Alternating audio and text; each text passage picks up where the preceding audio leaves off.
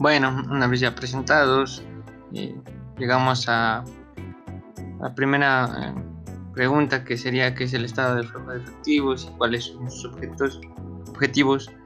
Eh, bueno, en las empresas la generación de efectivo es un tema muy importante ya que le permite operar pues de manera continua, cumplir con sus obligaciones e invertir para el crecimiento de la compañía, como todo, ¿no? Como todo negocio por lo general, en las organizaciones se analizan mensualmente los estados financieros que se generan gracias a la información contable.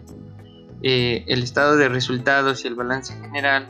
Eh, sin embargo, es importante recordar que las utilidades que nos presenta el primero de estos reportes no son dinero, en el cual se puede hacer frente a las obligaciones con proveedores y acreedores. Así tampoco lo son los activos o acciones, por lo que realmente permite que pues, eh, la empresa opere de manera correcta y siga funcionando eh, pues, el efectivo. Debido a esto, eh, pues es muy importante que se haga un buen seguimiento y administración del flujo de efectivo para que el crecimiento pues, sea sano y sostenido de la organización.